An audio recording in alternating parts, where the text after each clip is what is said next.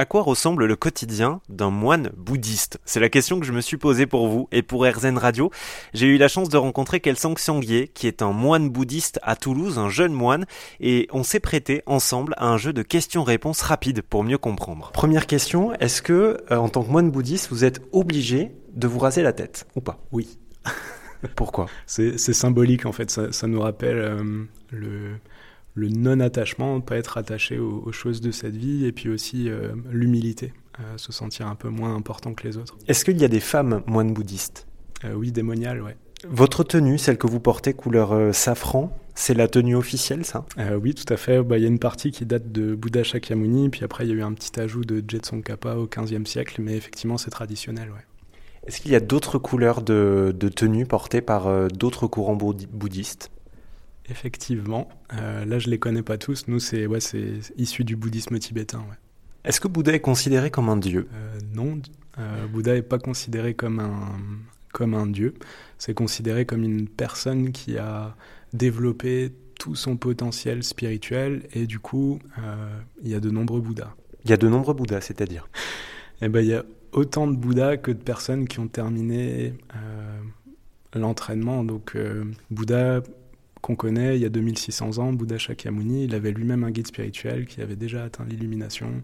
Et depuis, il y a des milliers, des milliers, des milliers de personnes qui ont atteint cet état. Ça veut dire que dans vos pratiques, quand vous vous euh, adressez ou vous priez, euh, c'est pas un seul et même individu? C'est vrai, ça dépend. On s'en remet beaucoup à notre guide spirituel dans le bouddhisme, il y a, il y a ça, et on voit notre guide spirituel un petit peu comme euh, une personne qui cristallise euh, tous, les, tous, les, tous les Bouddhas à l'intérieur de lui, comme un interface qui nous permet de nous connecter à, à, toutes ces personnes qui ont déjà atteint l'éveil.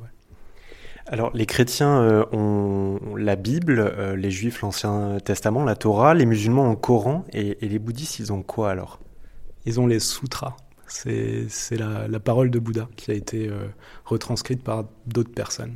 Est-ce que euh, vous pouvez consommer de l'alcool? Moi, non. En tant que moine, on a les vœux de la pratimoksha. Donc, euh, moi, je les ai pris. On a la pratimoksha ordonnée, donc c'est ce que j'ai. Et puis, il y a des personnes qui prennent les vœux de la pratimoksha laïque. Et ces personnes-là non plus ne boivent pas d'alcool, malgré le fait qu'elles ne soient pas moines. Est-ce que vous avez le droit de vous marier? Euh, Non plus, ouais. Il y a un vœu qui. Un, un, de mes vœux, c'est pas d'activité sexuelle. Donc, quelque part euh, ça va loin. Euh, même mentalement, il n'y a, pas ouais, cette possibilité d'être en couple et des choses comme ça. Donc c'est un vœu de chasteté similaire à ce que peuvent euh, avoir les prêtres, par exemple?